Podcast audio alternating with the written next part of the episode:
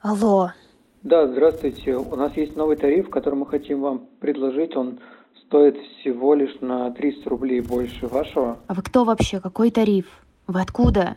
А я менеджер э, компании. Новый тариф на 300. Ну так что, хотите узнать подробнее? Ой, Я могу все, рассказать. достали впаривать ерунду всякую. До свидания.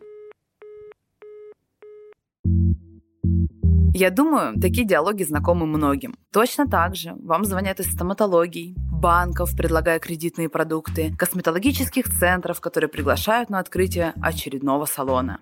И даже через трубку по одному дыханию слышно, что менеджеру самому неприятно, стыдно звонить, стыдно предлагать услуги своей компании. И эти эмоции считываются собеседником моментально. Такая продажа, если это вообще можно назвать продажей, не вызывает никакого желания купить. И от таких звонков только подгорает в одном месте. Хочется послать их всех этих менеджеров сразу далеко на три буквы. Ну, по крайней мере, мне точно хочется. Ну ты чё, на этом не заработаешь. Заработаешь, мы расскажем, вы хотели Ну ты чё, на этом не заработаешь. Сделаешь на Это своем деле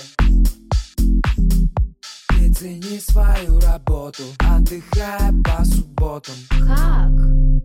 Многие приходят в профессию и уверены, что от них требуется лишь одно – делать свое дело качественно, и клиенты сами будут покупать. А оказывается, нужно еще и продавать. Вы слушаете подкаст «На этом не заработаешь» и с вами я, Марина Яровая. В каждом эпизоде мы будем разбирать, как продавать свои услуги или творчество, если вы ну совсем не любите или не умеете продавать.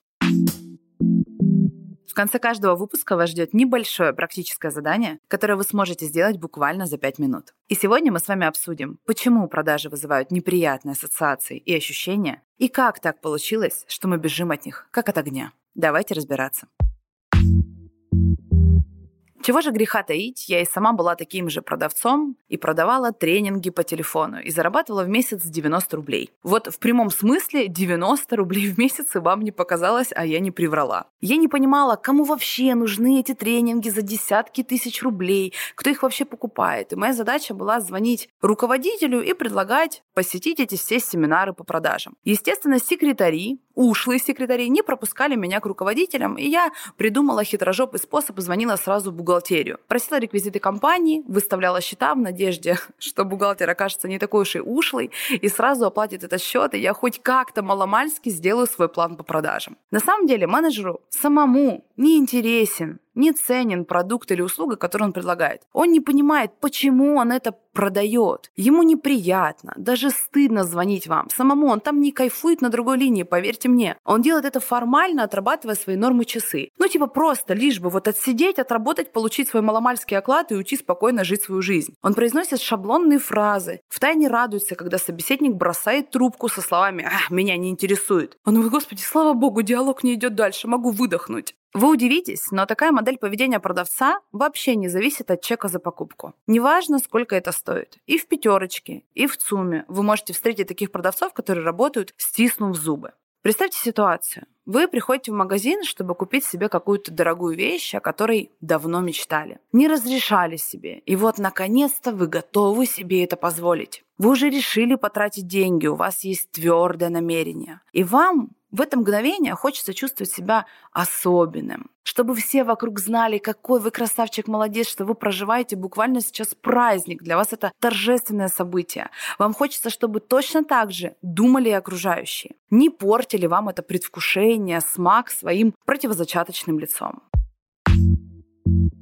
Есть у моей подруги одна классная показательная история. Она ездит на премиальном автомобиле марки Mercedes. И прошло пять лет, ей нужно было поставить машину на ТО в этот же самый автомобильный салон. Несколько дней машина стояла на ТО, и она приехала ее забирать, и одновременно подумала, что можно было бы уже обновить машину. Как понятно, что она уже ездит на этой машине, и в целом можно предположить, что деньги у моей подруги есть. Но так как она пришла пешком за своей машиной, в обычной одежде, на нее никто не обратил внимания. Никто не знал, что это стоит ее машина. Она очень долго ходила между рядов, выбирала машины, садилась в них, хотела даже взять тест-драйв, но к ней вообще никто не подходил. Менеджеры магазина будто бы сделали вывод за нее, как будто бы она просто заблудилась и случайно забрела в этот автомобильный салон. И мораль всей истории очень проста. Больше она не ездит на Мерседесе, она ездит на прекрасной Ауди. А салон, в свою очередь, потерял прибыль в 3,5 миллиона и еще немного репутации. Так почему же так случилось? Продавец ведет себя так, как будто бы это его магазин. Хотя, если честно, собственники магазинов себя так не ведут. Они понимают взаимосвязь сервиса и количество денег у себя в кошельке. А клиенту в этой ситуации задавать вопросы и так неловко. Не хочется чувствовать себя глупо, выглядеть простушкой, которая далека от таких предметов роскоши. И очень часто бывает даже цену стыдно спросить. И так чувствуют себя и ваши клиенты в том числе, когда вы не помогаете им купить свою услугу. Когда вы скидываете прайс без уточняющих вопросов, не заинтересовываетесь клиентом искренне, не пытаетесь помочь ему с выбором, односложно отвечаете на запросы цены, типа 10 тысяч рублей, и все. Сейчас расскажу свою личную историю, которая многим знакома однозначно. Однажды мы, компания друзей, решили прокатиться на яхте. И арендовать эту яхту персонально для нас, это было в прекрасном, чудесном городе Анапа. И предлагали нам очень настойчиво менеджеры групповую экскурсию на яхте, где будет еще пара сотен других людей, и вы прекрасно проведете свое время всего за 300 рублей. Но мы понимали, что это не наша цель, и разговаривая с менеджером, мы говорим, а сколько будет стоить яхта для нас, вот персонально, нас 4 человека, и мы хотим ее снять для нас. Он не мог ответить на этот вопрос. Он кашлял, задыхался, краснел, покрывался мурашками. Еще раз задаем вопрос в лоб. Так сколько будет стоить яхта? На что он говорит, мы говорим, что, простите? Явно давая нам понять, что он бы за такую стоимость эту яхту, прогулку на яхте бы не купил. Мы его еще раз спрашиваем, сколько будет стоить яхта? Он говорит, ну, может, вы все-таки рассмотрите другой вариант? Есть групповая экскурсия. Кое-как, спустя минут 20 мы поняли, что это 7 тысяч в час, и в целом мы готовы себе были позволить это.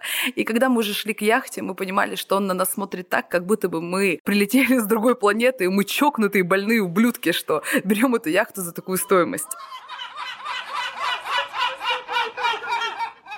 Какая ошибка была у этого продавца? Он сам не верил в стоимость, он не верил в ценность того, что он продавал, он бы сам не купил бы за эти деньги эту услугу, и поэтому экономил и считал мои деньги. А чего только стоит вспомнить продавцов в видео, если вы их вспомните, потому что лично я редко видела их в лицо. Ты заходишь в магазин, пытаешься купить себе хоть какой-то товар, находишь через 20 минут какого-то продавца и говоришь, ой, пожалуйста, подскажите, отдайте консультацию, а тебе говорят, ой, нет-нет, а я не в этом секторе, моя зона другая. Вот ответственный за этот сектор, вот другой там человек, найдите его там, где яйцо динозавра спрятано под иглой. И вот ты часами ходишь по магазину с точным ощущением, что это покупка, это продажа, нужна исключительно тебе. И злой уходишь в другой магазин тратить свои деньги.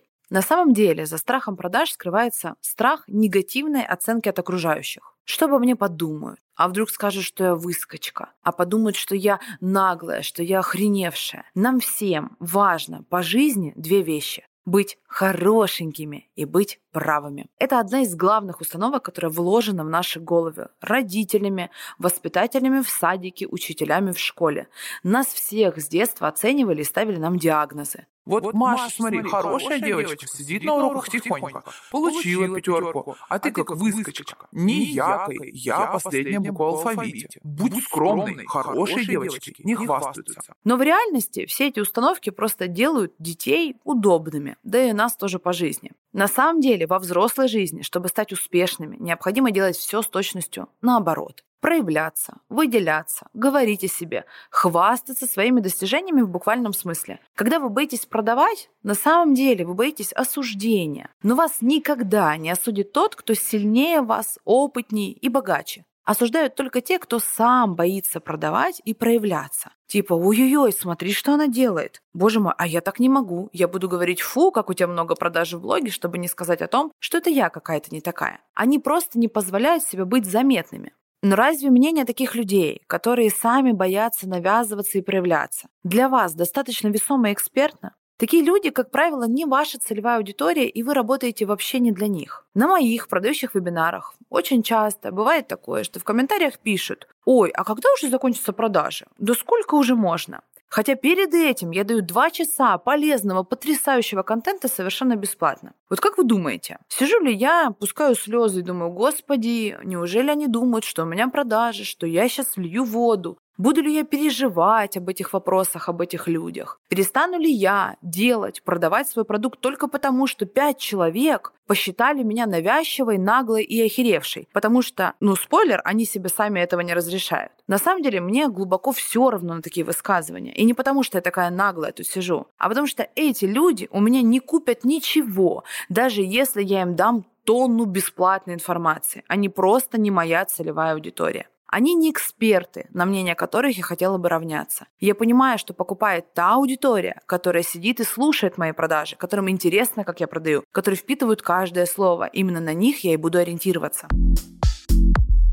Если перекладывать это на личную жизнь, то у меня есть ближайший пример моих родственников, которые живут вместе 30 лет, живут просто как кошка с собакой, спят в разных комнатах, вообще не разговаривают друг с другом, гавкаются каждую минуту. И очень уперто мне с мужем дают советы о том, как мне строить счастливые отношения в нашей семье. И уверенно утверждают, что мы абсолютно все в нашей жизни делаем не так, и нам нужно следовать их прекрасному примеру.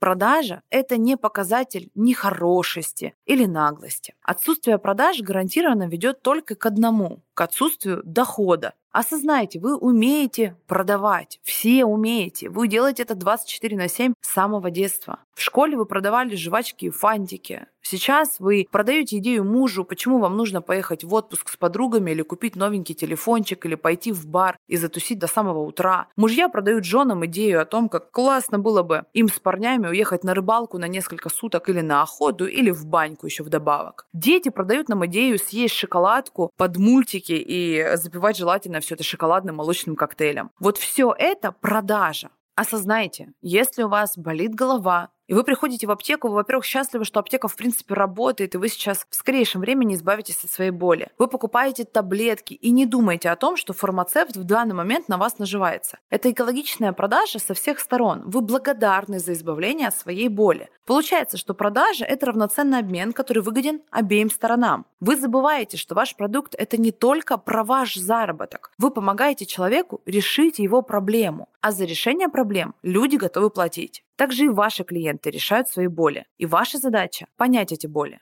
Когда вы поймете, что именно даете клиенту, то продавать уже будет не стыдно и не страшно. И не будет ощущения, что вы бесконечно навязываетесь. Когда женщина покупает себе новое платье, она покупает не одежду, потому что, слава тебе Господи, но большинство из нас есть в чем ходить. И мы покупаем это не потому, что есть правила этикета, и нам нельзя ходить голыми в этой стране. Мы покупаем мужское внимание, комплименты, высокую самооценку, зависть подружек, лайки на фоточках, репосты сторис и так далее. И вот именно за это мы и готовы готовы платить много. И именно благодаря этому и существуют бренды. Клиентов нужно понимать и любить, а не бояться. Тогда и клиенты будут благодарными, а чеки высокими. Потому что все любят хороший сервис и внимание к себе. Давать услугу высокого уровня – это про заботу и внимание, а не про унижение. Если вы стесняетесь предлагать свои услуги, помните, что в глазах клиентов вы от этого не становитесь хорошими. Скорее всего, вы просто выглядите надменными. И те, кто у вас уже купил, они явно были очень сильно настойчивы. И я очень хочу, чтобы прямо сейчас каждый из вас написал своим клиентам спасибо, потому что купить у вас действительно было не очень просто.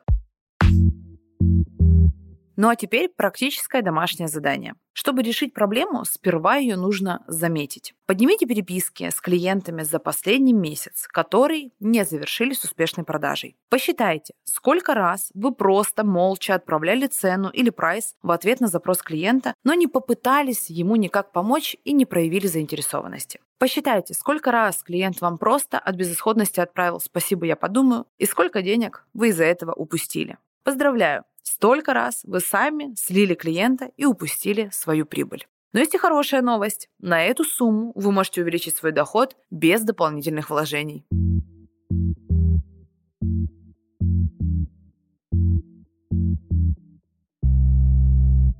А с вами был подкаст «На этом не заработаешь» и я, его ведущая Марина Яровая. В следующих эпизодах мы подробнее остановимся на том, как запихнуть подальше свою скромность, разрешить себе продавать и начать работать задорого. Слушайте новые эпизоды на всех платформах, где вы привыкли их слушать. Подписывайтесь, ставьте звездочки и оставляйте отзывы на Apple подкастах. Ставьте сердечки на Яндекс Музыке. Меня можно найти в Инстаграме и в Телеграме, и все ссылки можно найти в описании этого эпизода. Услышимся в следующем выпуске.